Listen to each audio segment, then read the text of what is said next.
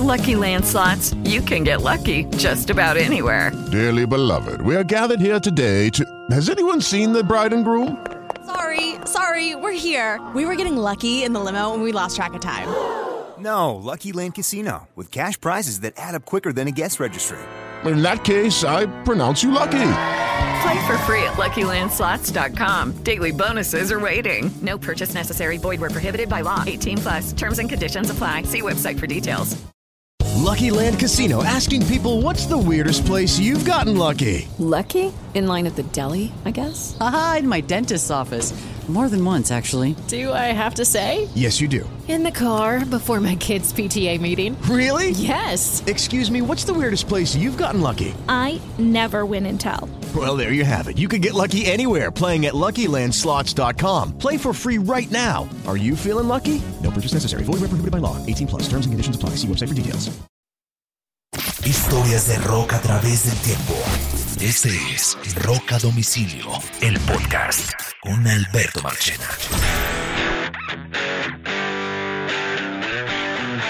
Esta es la segunda parte de este podcast de Rock a Domicilio que hemos titulado eh, Los grandes discos que cumplen 40 años, Mr. Oñoro. ¿Y qué mano de disco es la que estamos sacando ahora? ¿no?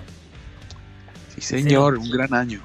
Un gran año y se nos vienen unos discazos impresionantes. Ya hicimos la primera parte. Si ustedes de pronto llegaron a este episodio, les recomendamos que vean, escuchen, perdón, vean, escuchen primero el episodio anterior para que queden sobre el contexto. Grandes álbumes lanzados hace 40 años en el rock. Y vamos a abrir este episodio con un discazo, ñoro. El Face Value de Phil Collins. El disco debut de Phil Collins en solitario, ñoro. Ah, óyeme, Phil Collins cambió recientemente la portada del disco, ¿no? O pues en la, en la celebrando algún aniversario del álbum, ves que la no lo hizo, es que no lo hizo con esto. Lo hizo con todos los discos en solitario. Con todos sus discos. Quitó la cara de joven cuando había hecho el... Todos los discos en solitario de Phil Collins tienen una característica. Es una imagen de Su cara. Y recientemente cuando lanzó las versiones deluxe con mejor calidad, re- remasterizada y versiones extras, las portadas cambiaron de la original y puso la cara madura de él hoy en día. Así las cambió. Y entre ellas la del Face Value, que fue el disco debut de Collins en solitario en el año 81. Un disco donde él necesitaba salirse del sonido de Genesis para expresar todo lo que él no podía expresar en Genesis. Un disco hecho en la mitad de la tusa más berraca. Este es un man con la... Si hay un tipo que tiene la peor vida sentimental del mundo, es Phil Collins. Nadie tiene una vida tan complicada sentimentalmente como Phil Collins. Y este disco era una destuzada brutal y se hace un álbum increíble. El primer sencillo, I Miss It Again, usted entendía por qué Phil Collins hacía un disco en solitario. Y era porque era un álbum inspirado en el sonido de Motown, en el sonido afroamericano de Estados Unidos. Claro, algo que él no, que en su banda no lo tenía. Claro, mucho viento. La pasión de Phil Collins más allá de la batería son los instrumentos de viento. Y este disco está lleno de viento, soñoro. Sí, señor. Pero Phil Collins se hace en este disco, para mí, una de las mejores canciones de la historia de la música. Yo no he revisado la lista reciente de Rolling Stone, pero no segu- seguramente la subestiman. Phil Collins se hace una de las mejores canciones de la historia de la música y que marcó la forma de tocar batería en la década de los 80. Se llama In the Air Tonight. Fue el segundo single de ese álbum, señor. Tremendo canción, ¿no? Un palazo increíble. Una canción dedicada a su exmujer. Al final de una relación sentimental, ¿no? Eso. Oye, Marche, y a pesar de que él es un baterista, este es un álbum que utiliza eh, una máquina de ritmos. Ese disco por eso fue importante, porque siendo él un gran baterista, se atrevió por primera vez a utilizar una máquina de ritmo en un disco. O sea, era, era chistoso. Como un tipo que era reconocido por ser baterista lleva a, a su álbum debut una cosa que de alguna manera mata o intenta matar a los bateristas, ¿no? Bueno, tal vez tiene que ver con el hecho de que él ya no era baterista, sino que era cantante. Probablemente. Pero qué disco, ñoro. Yo tengo este álbum, lo, lo tuve en vinilo, lo volví a comprar hace poco. Tiene una balada que se llama Is Living Me Is Easy. Si dejarme a mí es fácil. Es un discazo. Por favor, váyanse y óiganse este álbum debut. Y óiganse qué gran músico es Phil Collins. Para mí es. Así haya tenido discos más exitosos en solitario como el No Jacket Required del 83 para mí la obra maestra en solitario de Phil Collins es este disco, el debut, el Face Value del año 80, es del 81. Qué disco tan berraco. Este disco, aunque fue lanzado en el 80, pegó realmente en el 81. Su éxito grande lo logró en el 81. Todos sus singles son eh, en el 81. correcto. Bueno, Oñoro, Nada más y nada menos que otro disco que se lanza en el 81 es un disco que tenía un reto durísimo, Oñoro. A ver. Y me refiero a nada más y nada menos que ACDC, que le tocaba, ah, le tocaba lanzar un disco que superara a el o que estuviera a la altura del Back in Black, imagínese, Oñoro. Aunque marche, tenemos que, pues, digamos que aceptar un poquito el, hecho de que, de que si bien Back in Black es un palazazo increíble, pues nada más había una distancia de un año entre, entre los dos, ¿no? Ellos sabían que tenían que, que seguir con la misma tónica porque Pero venían con Highway to Hell, Back in Black, pero esa era la modalidad de los 80. En los años 80 usted no le permitían sacar un disco cada 3, 4 años como hoy en día o en los 90. En los 80 usted tenía que deliver, man. Te daban un billete. Es que en esta época, como pesaba, como los grupos hacían tanto dinero, todavía con la venta de discos, las disqueras presionaban para que los grupos sacaran discos. Hoy en día los grupos se demoran muchos años en sacar discos porque ya saben que los discos son para vender las giras. Aquí todavía no. Aquí los discos producían dinero. Y por eso las bandas sacaban disco tras disco tras discos porque había mucho dinero detrás de estos discos y además tenían adelantos millonarios y contratos que los obligaban contractualmente a sacar discos. Esa era la razón por la que se editaban tantos discos. Y en el 81 yo me acuerdo el día que compré este disco, me acuerdo en el almacén que lo compré en Miami, se llamaba Record Plant, no se me olvida. Como el estudio. Como el estudio, era una casita, Oñoro, que, era, una, era un disco, era, quedaba diagonal a una gran tienda de discos en Miami que se llamaba Pitches, y era una casita literalmente que para mí era como si fuera de chocolate, pero es rellena de discos. y ahí me compré este álbum en el 81, el For Those About to Rock, We Salute You, producido también por Robert John Woodlange, y el disco, aunque no tuvo singles tan exitosos como el Back in Black, fue un discazo, ñoro. Todavía, For Those About to Rock, no la pueden sacar de ningún, ninguna gira de ACDC, ñoro. No, y, y, y, Bachena, y suena todos los días en radio. ¿Todo? ¿A usted? ¿Usted que ahora... About to rock. No hay día que no suene en radio. O sea, eso. Todos los días. Lleva 40 años sonando. La radio de, la, radio de rock clásico que ya usted ya debe estar muy afiebrada en estos días, señor, con ello. Son las mismas canciones todos los días. Todos los días, Dirty Deeds, Thunder Chip y For Those About to Run. Y Highway to Hell y Back in Black, el dueño de la radio Classic Rock en Estados Unidos, el grupo más tocado en la radio Classic Rock en Estados Unidos se llama ACDC. Tremendo, tremendo. Y este disco produjo un gran clásico. Las demás no fueron tan... A mí me encantó Let's Get It Up, me encantó I Put the Finger on You, que fue sencillo, pero lógicamente todos recordamos el, los cañones, Soñoro. Los cañones de For Those About to Rock. Eso era lo máximo, ¿no? Yo, lo, sí, es un momento de la canción muy teso y que en concierto lo repiten el cuento de ACDC es que no tienen, pues, digamos que no tienen mucha vergüenza, por decirlo de alguna forma. En sonar igualito siempre. Sí, y además, y además que sus discos solamente, pues en la mayor parte de los casos, después del Back in Black, tienen una canción, no una canción buena, sino una canción que se queda. Por lo menos en mi caso, eh, siempre, muchas veces escuché los discos de ACDC y siempre encontraba solo una. Eh, lo que no es cierto para Highway to Hell o Back, in, Black. ¿no? Sí, sí. Claro, pero hay una cosa, Oñoro. ACDC sonaba igualito a lo que suena hoy en día. No hay gran diferencia. Ese es todo el mundo, todo el mundo, por eso que cuando los, los, contradictores de ACDC dicen una cosa muy seria y es que llevan 50, 40 y pico de años vendiendo el mismo, 50 años vendiendo el mismo disco. Y, y, y ¿sabe qué? Los que nos gusta ACDC no nos molesta, que es lo mejor no, de todo. No, pero Marche, eso, eso, eso que yo estoy planteando como tal vez un, un defecto de ACDC también es ¿Una su gran... Exacto. Por ejemplo, ¿tú te acuerdas de una canción que se llama Money Talks? Claro. Esa canción es reciente, pues entre comillas reciente. Bueno, reciente es que tiene 20 palazo. años.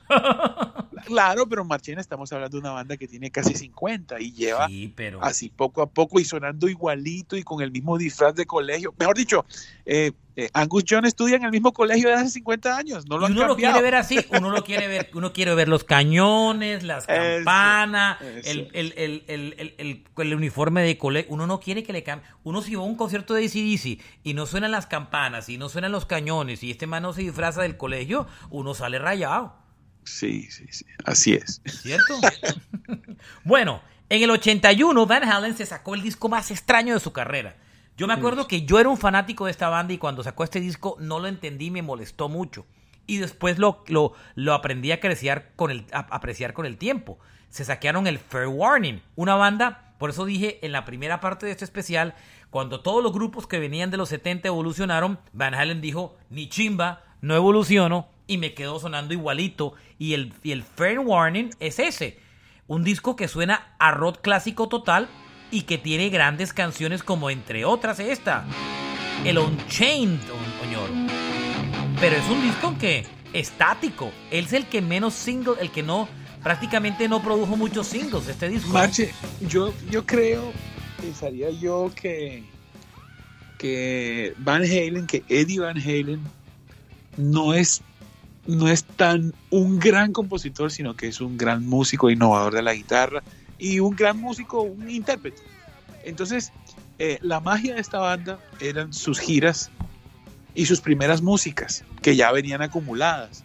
Entonces, tal vez este es un disco donde hay un compromiso con la disquera y hay que irse de gira y haga como pueda. Es mi, es mi, como que mi, percepción. mi percepción y también hay otra cosa adicional que tú mismo la recalcas y es no evoluciono, pero ese no evoluciono no quiere decir que, que era Eddie y su hermano los que tenían eh, miedo de evolucionar, sino que aquí hay una presión muy fuerte de, que, de la fórmula y de seguir sacándole billete a, la, a, la, a, la- a lo mismo. Y además, Pensando era que si cambiamos, además, Van Halen de esta época, Oñoro, hasta este momento no dependía del top 40.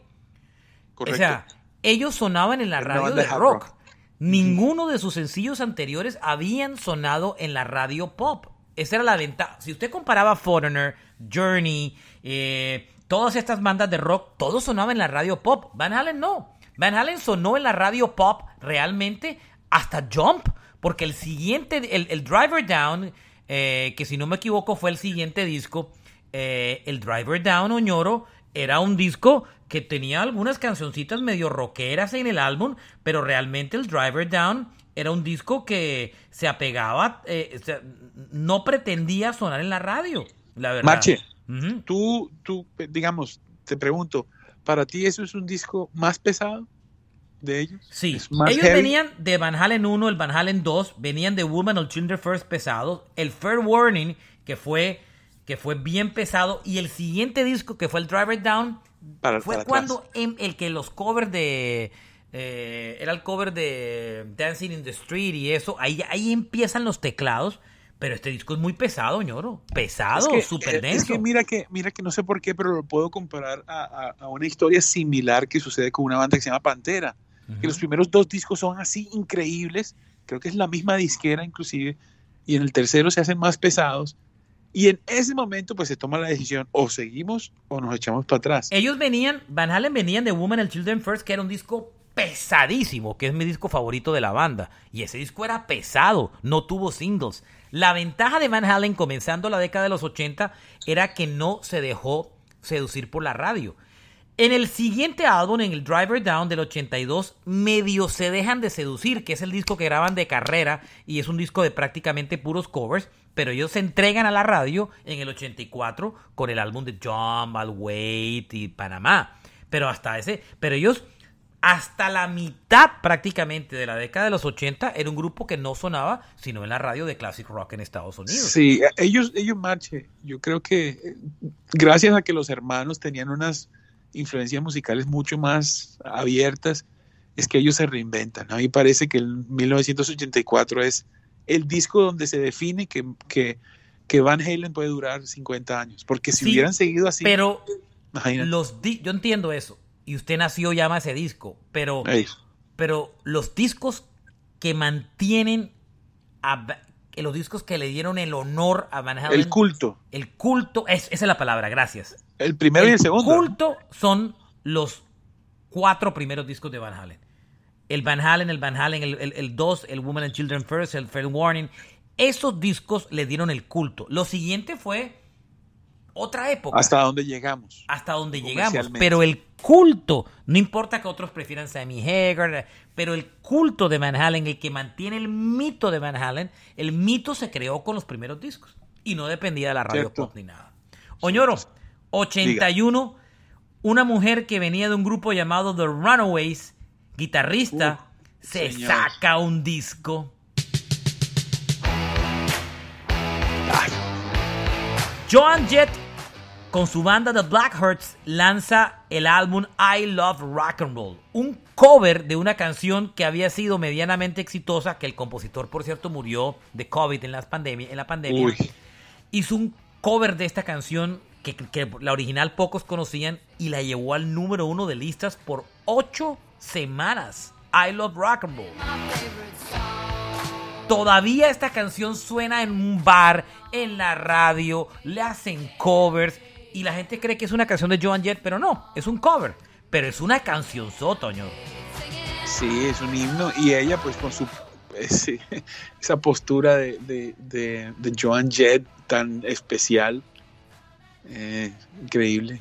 Ella no es una compositora. Sus grandes canciones no las ha compuesto ella. Inclusive el segundo single de este álbum, Crimson and Clover, era una canción de Tommy James, otro cover.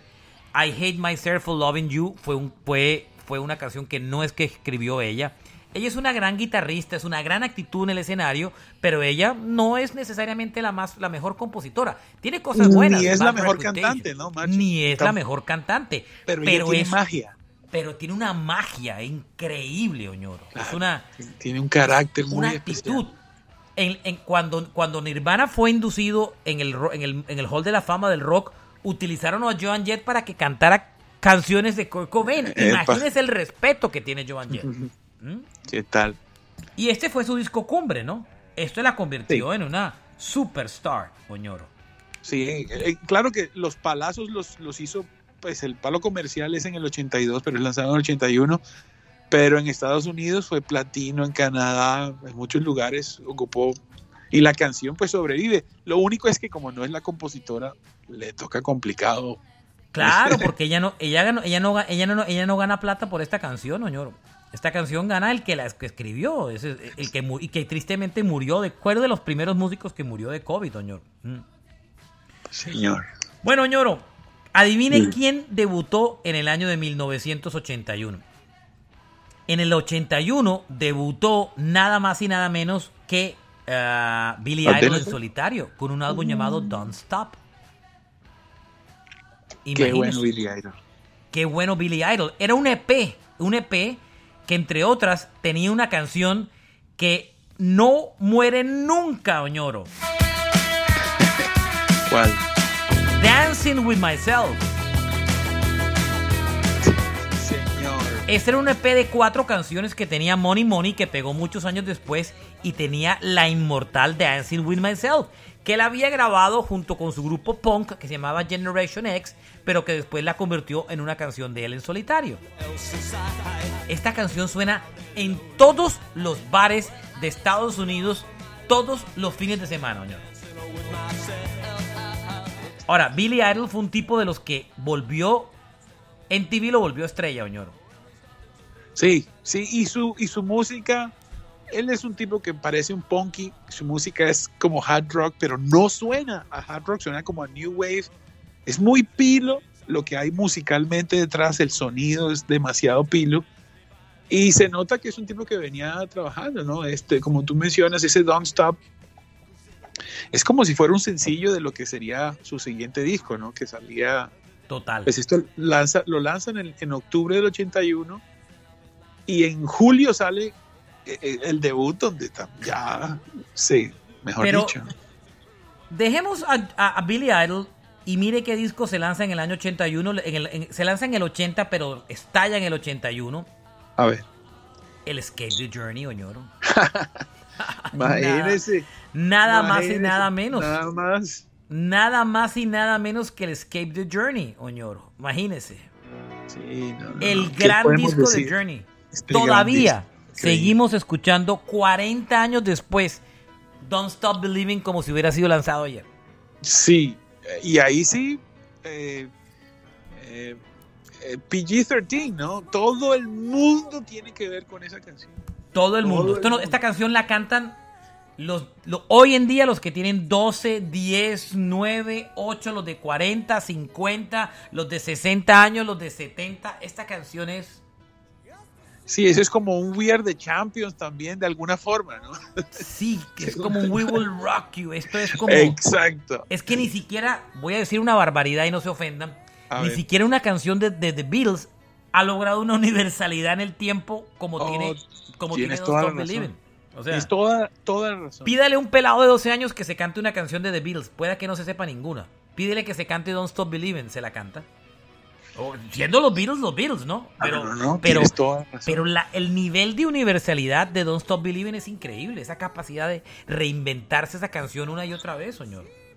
Marchena, y aquí, pues, ah, no es el caso de ACDC, ¿no? Stone in Love, que es un temazo. eh, Who's Crying Now? ¿Dónde me deja? Ese Open Arms. Open Arms. es que Nada este- más ahí. Este, es- este, este disco es una. es- y le dedicamos un episodio, acuérdese, señor. Claro. Y es el disco, ¿no? Del cambio, donde Journey deja de tener sus líderes para cambiarlos por, por otros, donde hay, donde hay dudas, donde, bueno, aquella, eh, aquella historia donde eh, Neil Sean se niega casi que a grabar la canción y a regañadientes es la última canción y en el primer concierto, que el concierto está llenísimo, pero de viejas esta vez, y todas se la cantaron, al final del concierto Neil Sean le dice, loco, tenías razón. Oñoro Ahora en yo el qué och- hago. En el 81 es- Ajá. se, se estaba creando una leyenda que se llamaba Prims. Oh, sí. Había lanzado el Dirty Work, que era su primer disco, y en el 81 se lanzó el Controversy. With Lucky Land slots, you can get lucky just about anywhere. Dearly beloved, we are gathered here today to. Has anyone seen the bride and groom? Sorry, sorry, we're here. We were getting lucky in the limo and we lost track of time. No, Lucky Land Casino, with cash prizes that add up quicker than a guest registry. In that case, I pronounce you lucky. Play for free at LuckyLandSlots.com. Daily bonuses are waiting. No purchase necessary. Void were prohibited by law. 18 plus. Terms and conditions apply. See website for details. A mí una cosa que me impactó, ñoro, yo vivía en esos días, como le contaba, en Estados Unidos y veía un programa en la noche que usted creo que de recuerda, que se llamaba Don Christopher Rock Concert, ¿se acuerda? Ah, Era- el, el, el Don- Don Krishner. Don Krishner Rock Concert. Y era un programa que daban los viernes o los sábados por la noche, donde se presentaban como presentaciones entre en vivo o en el estudio de grupos de rock. Y ahí, por primera vez, yo vi a un tipo que se llamaba Prims. Y por eso, rodeado de todos los rockeros de la época, con una guitarra increíble, Prims era una mezcla de rock y funk, pero se graba, lanza en el 81 una canción impresionante que le da título al álbum que se llama Controversy, Oñoro. Sí. eh, Esto era rock, funk, esto era como Hendrix con James Brown. Yo era, yo decía, ¿esta vaina qué es? ¿Sí me entiende? Era impresionante lo de Prince, Oñoro. Es, es una cosa muy, muy extraña. Él viene, pues, tal vez de donde viene él eh, es diferente de esas tendencias de Nashville, Los Ángeles, no sé qué. No, él viene, de- pues, al norte, viene con otra música y es un súper guitarrista, pero además su música tiene, tiene de, de todo y es también muy, ah, muy moderno, muy de vanguardia. Es una mezcla muy extraña, porque esta es una persona Este es un sup- superdotado musical, Total. como un genio. ¿Y qué tal ese solo de guitarra en el homenaje a George Harrison? Nada más, empecemos por ahí. Por ahí. Empecemos por ahí. Oñoro, en el año 81 se lanzó el mejor disco de Rush de la historia, el Moving Pictures. Pictures. O sea, el álbum de Tom Sawyer. Parta de la base. Sí, señor. Que suena todos los días. Suena todos los días en la radio rock de Estados Todos los días. Nada que hacer. Ya, ya lo veo que está metido en la onda, señora. Todos los días suena Tom Sawyer. O sea, todos los Todos días. los días. O sea, esto es como la salsa de tomate para las papitas, señor. Hay, hay, hay gente que todos los días come cornflakes, se prende el radio, tome su cornflakes. Exacto. Todos los días la gente se levanta, echa su cornflakes, le echa un poco de leche, se monta al carro, se digo, se digo, se toman un café, se monta al carro, prende la radio y suena en la radio nada más y nada menos que Tom Sawyer. Tom Sawyer. Claro que no. Ajá. Y ese Sí, es el álbum señor. también de grandes canciones como Limelight, ¿cierto? Claro, linda, claro. Y hay una que me encanta de ese después de Tom disco. Sawyer. Y que suena después de Tom Sawyer. Y ahí hay una canción que me gusta mucho que se llama Red Ba- eh, Bareta. Red Ba- esa canción Barqueta, sí. Barqueta, esa es otra canción sota, ya un track más oscuro del disco. Pero es que es el mejor disco de, de Rush de la historia. Muy Oír comercial. la batería de todo ese disco es. Oír a Neil Peart tocar esa batería en ese disco es una cosa de ensueño, ñoro. Cinco discos de platino en los Estados Unidos, nada más. Este disco es, es, es 50 Y esta es una años, banda- señor, y suena todos los días en la radio, señor. Eh, Mache, 40, 40. Perdón, 40 años y suena todos los días en la radio. Todos los días tome su Tom Sawyer. Tome su Tom Sawyer, tome su Limelight, doñoro. bueno, en el 81, Def Leppard lanza el segundo disco de su carrera y el Ah. primero producido por el tipo que sería responsable de hacer grande esa banda, que se llamaba Robert John Mudlanch, oñoro. Mache, ojo, ojo ahí, ¿no? Que el de ACDC también es de Mood Lunch. Mood Lunch era. Claro, y Foreigner. El Ford de Foreigner es producido por Mudlanch. Mudlanch se hace tres grandes discos en el mismo año. Ajá. Sí, señor. ¿Eh? ¿Eh? Mucha plata. Mucho billetes, vida. que ese era el productor de moda. Y Mudlanch le cambió el sonido a Def Leppard y hizo un discazo, el que muchos consideran que es uno de los más pesados de ese disco, el High and Dry, que tiene High and Dry y que tiene una canción que pegó en la radio rock en Estados Unidos después que el que el después que el Pyromania estalla y se, se convierte en un disco tan grande entre el Pyromania y el Hysteria reeditan el High and Dry y Bringing on the Heartbreak se convierte en un éxito de radio, pero Qué es palazo esa canción. Esa canción también marche todos los días. todos los días, señor. Bring it on the heartbreak. No puede faltar. Eso es, eso es salsa de tomate para las papitas, señor. No falla. Increíble que eso suceda, ¿no? Es, y, y tú la escuchas y dices, wow, sí.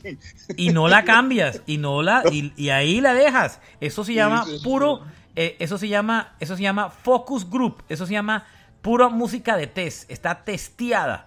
Por eso es que la radio de la, la- por eso es que la radio se vuelve aburrida, porque todo, por eso es que fracasa, porque es una radio de laboratorio. Todos los días las mismas canciones del test musical. Eso sí es, lo viví, Oñoro, lo viví en la radio. Todos los días, eso es un test. Bueno, la lo lanzan en el 80, pero es un disco del 81 prácticamente. El Too Fast for Love de Motley Crue, el disco debut de Motley Crue, señor. El mejor disco de Motley Crue, en mi opinión. ¿Sí? Un discazo. Sí, sí, sí. Sí, porque pues ellos ya. Esta gente venía en la escena de Los Ángeles cocinando su música. Los en este superhéroes de los bares, señor. Así es, así es, así es. Eh, Nicky Six claramente es un es uno de ellos, un tipo eh, que en ese momento ya tenía una gran experiencia, ya sabía para dónde iba y se rodeaba con genios. Aquí estábamos hablando el otro día que en algún momento de la historia hubo una banda donde Blackie Lawless de Wasp, eh, Easy Stradlin de Guns N' Roses y Nicky Six tocaban en la misma banda. Imagínense eso. Antes de ser exitosos, los tres por su lado. O sea, era una. Imagínense esa escena de gente. Llegar a ese primer álbum. Uf. Eh, incluso tengo entendido que ellos grabaron, graban primero el disco eh, de manera independiente y después lo toma la, disquera, ¿verdad, Macho? Sí, de acuerdo. Lo graban independiente y después la disquera lo toma, inclusive lo reedita. Oñoro, ¿sabe qué grupo lanzó su primer disco en el año 81? Diga. Depeche Mode. Uf. Esta banda era diferente porque era el Depeche Mode que tenía a Martin Gore y Vince Clark. Clark solamente graba este disco con Depeche Mode y se va a hacer Eraser. Pero deja una canción increíble de la historia de Depeche Mode que se llama Just Can't Get Enough. Just Can't Get Enough. El, el, único poquito de luz que tenía Depeche, Depeche Mode, que a partir de ahí solo oscuridad. A partir de ahí, mucha oscuridad. Eh, la cuota de se perdió la cuota de alegría que era Vince Clark, que se fue a hacer canciones felices en Eraser con pero bien, pero muy, bueno. Amo Eraser, si me entiende. Eh, me encanta, pero es es un eso es un discazo, señor. Es el, el, álbum, el Speak and Spell se llama ese álbum. Es el álbum debut que lanza. Bueno, The Pretenders se lanza su segundo disco. Habían hecho una obra de arte, Chrissy High, con Pretenders en el primer álbum. Eh, y se sacan en el 81 el segundo disco de Pretenders, que de pronto no es, tan, no es tan exitoso como el primero, pero es un discazo también. Es el disco que tiene Message of Love. Eh, bueno, yo soy muy fan de Pretenders y de pronto le hablo chino a mucha gente, pero creo que es una bandota increíble. Y esa voz, ¿dónde me la deja, Machena? Chrissy Hine tiene. Bueno, no, y es que además el sonido, ¿no? Porque ella es como un rockabilly de New Wave y con una voz toda. áspera, ronca. Sí, es, es, esta es una banda que tiene. Bueno, digamos que The Police tiene lo suyo y, y Pretenders siendo más sencilla. Es, es, una, es, una, es un concepto que no solamente son las canciones, sino como la, la personalidad, la puesta en escena, muy, muy bravos, pero muy arte, ¿no? Tampoco es tan comercial. Muy comercial, pero no tanto. Adivine qué, qué disco se publicó en el 81 de un cantante que los rockeros les daba pena admitir que les gustaba, pero, pero que nos gustaba a los rockeros, incluye a Juan Kiss en este grupo, y se llama el que cantaba esta canción, Rick Springfield, Oñoro. En el 81 Springfield lanza su álbum debut, el Working Class Duck. Este era un australiano que se había venido a Estados Unidos a hacer novelas. Venía años intentándolo en la música y no lo lograba. La gente lo confundía con Bruce Springsteen, entre Bruce Springsteen y Rick Springfield en el nombre. Inclusive él saca una canción burlándose de eso. Y en el 81 la rompe con Working Class Dog, Oñoro. El disco de Jesse's Girl, Oñoro. Nada más. Es el disco que tiene. El segundo sencillo de este disco es I Done Everything for You. Que el otro día le boté el dato a Juan Kiss y, no me lo creía y se, y se sorprendió y me dijo: No sabía. Esta canción I Done Everything for You había sido escrito por Sammy Hager. Wow, qué, buen datazo ese. Marche, de todas maneras, Springfield tenía, lo tenía complicada porque teniendo a Tom Petty y a Bruce Springsteen por ahí y Joe Cougar, eh, estaba como ocupada la cosa. Pero es que Springfield era diferente. Springfield era el, era el lado popsudo, era un tipo supremamente pintoso, muy pinta, actor de telenovela. Eh, él, él, él, era demasiado pintoso, entonces... Eh, él era el de la portada de la revista de esas 16 o Tiger Beat, que era la revista de, niñas de la época. Entonces, ese era su público. Entonces, las niñitas, eh, eh, era el Justin Bieber que ponían las niñitas. Era la. Rick Springfield era la. Era el Avril Lavigne de los, del, del, comienzo del siglo. Le gustaban los rockeros, aunque los rockeros les tocaba, les dolía admitirlo, ñoro. Pero Springfield era, bueno, sus canciones son muy buenas. A ver, le gusta a Juan Kiss, que es un metalero de Iron Maiden y de Judas Priest, parta de la base. A uno le, a mí me igual. Yo era rockero y a mí me encantaba Rick Springfield. O sea, además el tipo con el, con el, pelo le quedaba de la forma más perfecta, me daba una piedra. Entonces, eh, eh, era un tipo, era el pinta, todavía usted ve a Rick Springfield, que por cierto, eh, Dave Kroll lo idolatra. y es un tipazo, es un, es un gran, un gran. Yo no nunca lo he visto en vivo. En estos días toca por aquí en vivo y estoy que me animo y me compro el tiquete porque soy súper fan de Rick Springfield. Creo que me voy a terminar comprando ese tiquete, qué carajo. Me gusta mucho Rick Springfield como toca. Eh, tomada la decisión. acabo, acabo de tomar la decisión. Me voy a gastar otro billete en otro concierto este año, jue madre. Pero voy a ir a ver a Rick Springfield porque era mi ídolo cuando yo era chiquito. Ya, acabo de decidirlo. Es más, voy a comprar la boleta en la mitad de este concierto para no, de este programa porque después se acaba y me arrepiento. Sí, eh, pero Rick Springfield era Rick Springfield y salió en el 81, Oñoro. Y ese álbum tuvo tres top 10, Oñoro. Tres. Tres. Y de ahí para adelante la carrera de ese man en los 80 fue increíble. Grandes canciones, tú. Grandes, grandes éxitos. Grandes, grandes éxitos. Bueno, ¿usted se acuerda de Billy Squire, Oñoro?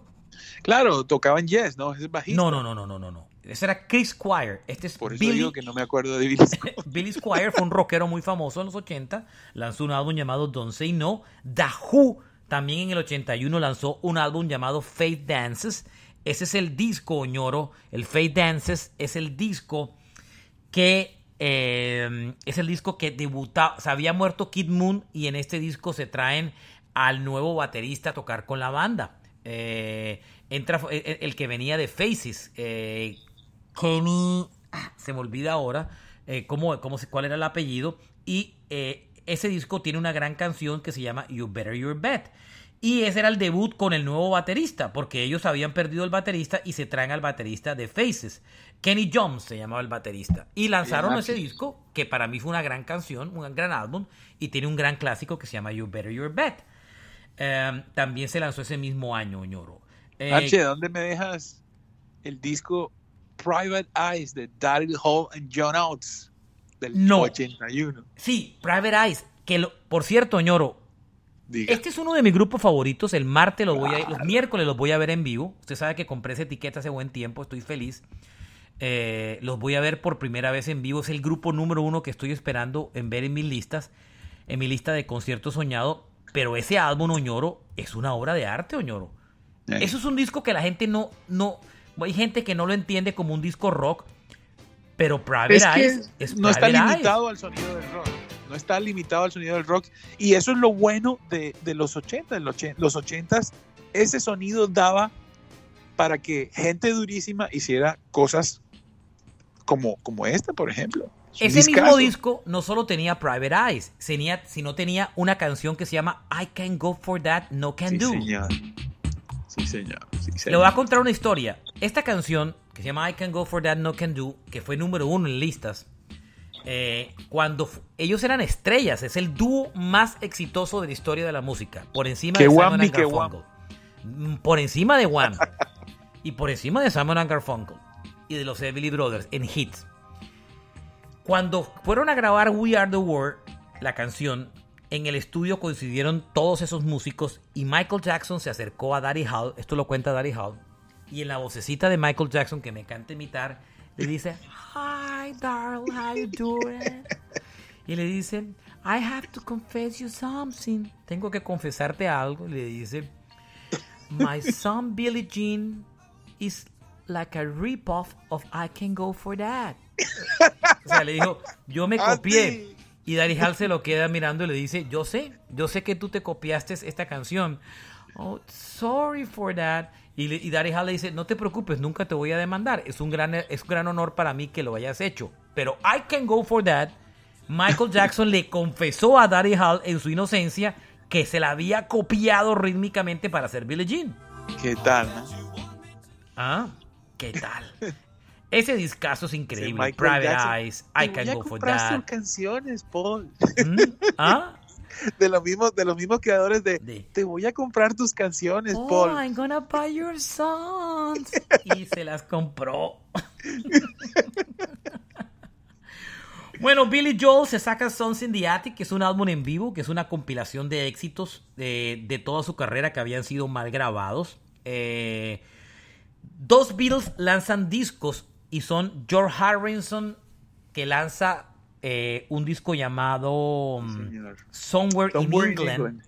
Somewhere in England tiene una cosa linda, Oñoro. Ese disco tiene una canción que se llama All Those Years Ago, que fue cuando Lennon muere en el, en el 80 y en el 81, Harrison logra reunir a los tres Beatles restantes, los mete en un estudio y graban esta canción que se llama eh, All Those Years Ago, que es una canción homenaje a John Lennon y es una canción recordando las épocas de ellos juntos. Y en esa canción McCartney eh, compone la canción, esa canción es escrita por Paul McCartney, eh, la batería la toca Ringo Starr y Harrison es el que la canta. Entonces, eh, perdón, la canción la escribe George Harrison, pero los coros los hacen McCartney y la batería la toca Ringo Starr. La canción sí es escrita por George Harrison, le- me disculpo, pero eh, era un homenaje a los Beatles y fue la última de las últimas que todos participaron juntos, ¿no? Sí, bueno, tú sabes que George era el, el, digamos que el buen agente de ellos. Entonces, cuando había peleas, pues nadie se podía pelear con él. Pero realmente, All Those Years Ago, el- la que reúne todas las canciones, ese mismo disco es otro de los Beatles. Ringo Starr lanza un álbum llamado Stop and Smell the Flowers y ese disco tiene una canción que se llama Brack My Brain. Esa sí es la que es compuesta por McCartney. Inclusive eh, eh, Harrison hace coros, pero nunca llegan a estar juntos en el estudio. Esa es la curiosidad del disco, Oñoro. Yo creo que hasta ahí. Otros grandes discos se lanzaron también en, el año 81. Eh, Jagles Band lanzó Freeze Frame. Eric Clapton vino de las drogas y se lanzó Another Ticket, el disco que tenía I Can't Stand It. Meat Love lanza el Dead Ringer intentando sobrepasar las ventas de Bad Out of Hell. Se queda sin voz y hace un disco que fracasa. Los Modi Blues lanzan Long Distance Voyager, un discazo impresionante, que es una obra de arte, Oñoro. Un gran disco. The En Cure 80. saca Faith. ¿Quién? The Cure. Sí, imagínese. Ross Santana se lanza el, el C-Bop, el de Winning. Brian Adams debuta, Oñoro, con un álbum llamado You Want It, You Got It.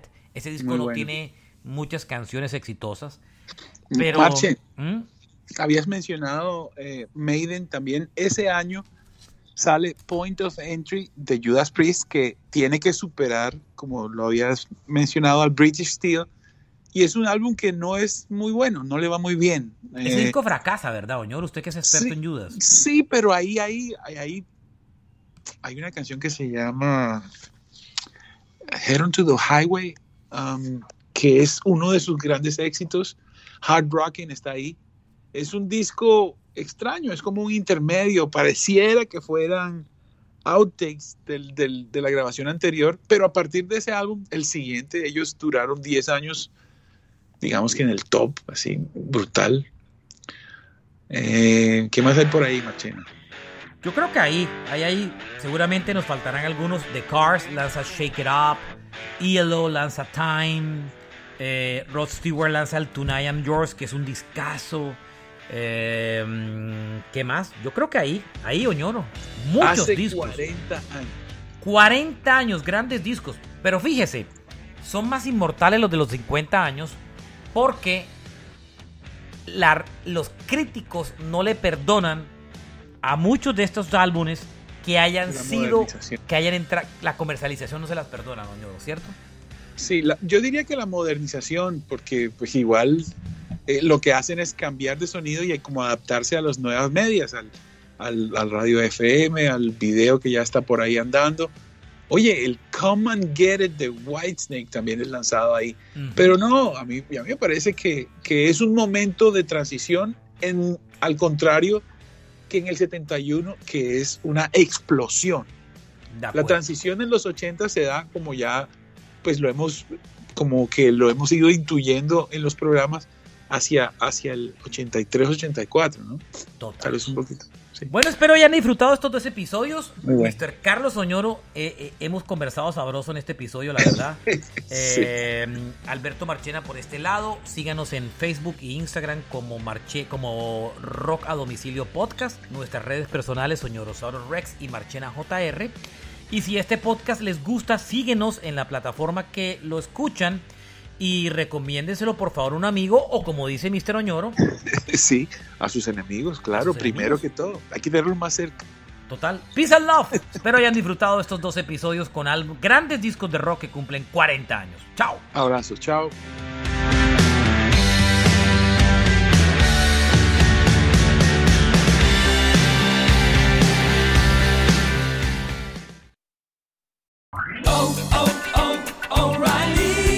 ¿Necesitas ayuda? En O'Reilly Auto Parts te ayudamos. ¿Necesitas algún consejo? Te aconsejamos. Nuestros profesionales en autopartes están siempre disponibles para ayudarte a encontrar lo que necesites. Excelente servicio al cliente es solo una de las ventajas que ofrece O'Reilly Auto Parts. Los profesionales en autopartes. O'Reilly Auto Parts.